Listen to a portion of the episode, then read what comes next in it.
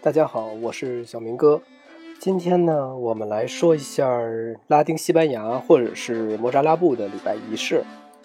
在伊比利亚半岛，也就是现在的西班牙与葡萄牙的这个地区，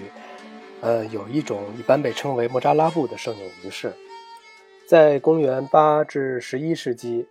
呃，穆斯林统治者统治着西班牙地区。嗯，在这里住着一些呢西班牙教徒，他们虽然没有改信伊斯兰教，但是已经采用阿拉伯的语言和文化了。在穆斯林的大城市，特别是托莱多、哥多华和塞维尔，有摩扎拉布居住区。在这些单独的居住区中呢，他们有自己的官员进行治理，并按照一套西哥特人的法典来办事。他们保持着自己的主教区、教堂和寺院，并把圣经翻译成阿拉伯文。莫扎拉布人呢，最后移居到了伊比利亚半岛的北部。因为生活在穆斯林统治下的基督徒嘛，都被称为莫扎拉布，所以有关这个名称呢，就如同刚才我们提到的，比如哥西哥特一样，存在着不少争议。为了解决这些争议呢，最近的研究提议以拉丁西班牙作为当时西班牙和葡萄牙地区礼仪最合适的一个名称。我们呢也使用这一术语。拉丁西班牙礼仪呢一直被使用到十一世纪的晚期。这个时候呢，穆斯林实力逐渐退出了西班牙的北部，在那里新建的修道院呢，输入了罗马礼仪。呃，一零七一年，托莱多的迷信被官方在整个基督教西班牙禁止。一零八五年，在托兰多被阿方索六世国王重新占领后，罗马礼仪被呃植根在了西班牙的这个古都。这一行为呢，尽管没有遭到反抗，但依然有六所托莱多教堂获准保留旧礼仪。这种呢旧礼仪呢，很可能还在摩尔人的控制区存在了一段时期。摩尔人直到一四九二年格拉纳达失陷后，才最后失败并被驱逐出了西班牙。然而呢，拉丁西班牙礼仪必定很快就不再流行了。这是因为十五世纪晚期的伟大的西梅内斯大主教委托一所托莱多主教堂属下的一个小教堂来保存这一濒临灭绝的古老仪式。我们要感谢西梅内斯大主教，这样一来呢，拉丁西班牙礼仪已经混杂了很多别的成分的这个东西呢，才最终得以保存了下来。西梅内斯于一五零零年确立和运行的拉丁西班牙礼仪，显示出浓重的罗马因素的渗透。不过呢，比较古老的经文可以使学者们去重新构建摩尔人入侵西班牙之前的礼仪面貌。但很不幸的是呢，大多数摄影曲调的这个复原却无法采用这种方式来完成。根据有关拉丁西班牙摄影的一些东西呢，我们推测其主要在六至七世纪的托莱多、塞维利亚和萨拉戈萨等城市发展。在穆林在穆斯林时期呢，科尔多巴则成为了一个重要的教会音乐中心。尽管有大量九至十一世纪的手抄本保存了拉丁西班牙圣咏。呃，但是非常遗憾的是呢，这些抄本都采用一种不标明音高的记谱法书写，所以呢，我们无法呢解读它。关于记谱法的发展呢，这个我们在以后的节目中会提到。在众多拉丁西班牙圣咏中呢，只有二十一首被转写成了一种较晚的可识别的记谱法。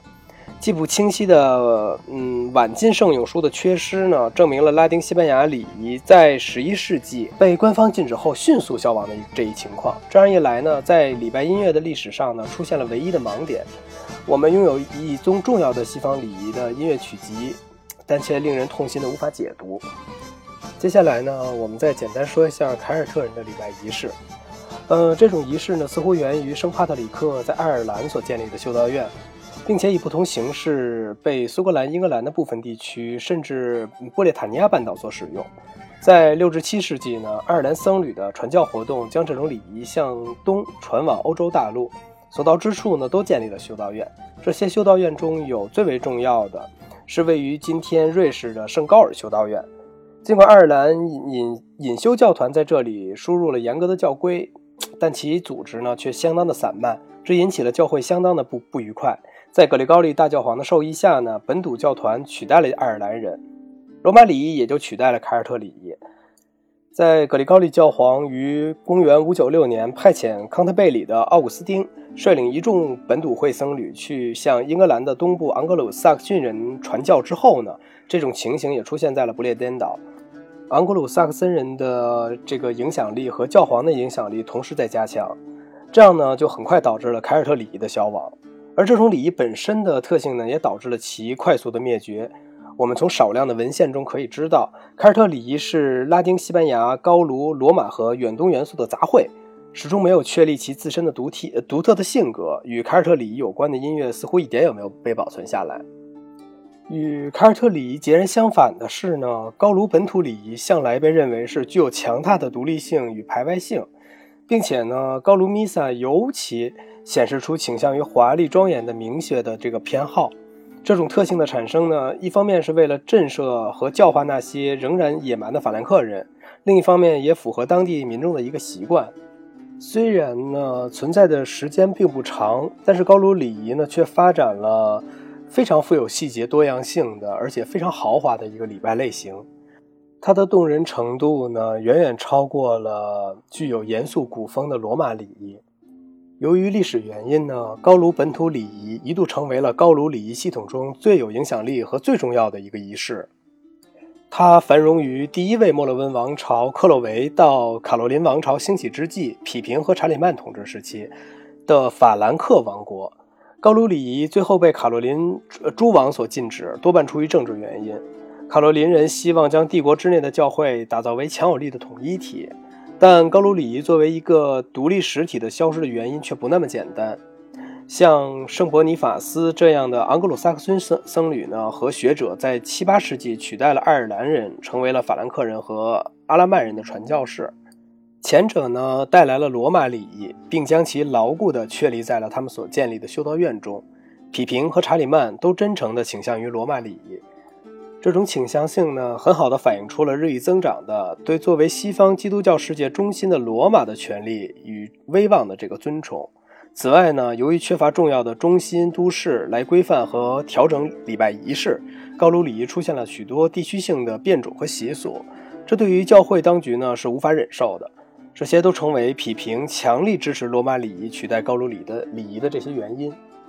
和凯尔特一样，高卢本土礼仪在可以记录和保存其音乐的记谱法出现之前就消失了。不过呢，它如此深刻地影响了被输入的罗马礼仪，并使后者发生了改变，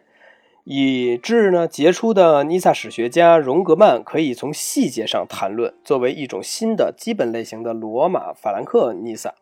到了十一世纪呢，这种新型的尼撒形式甚至在罗马本地取代了旧的罗马礼仪。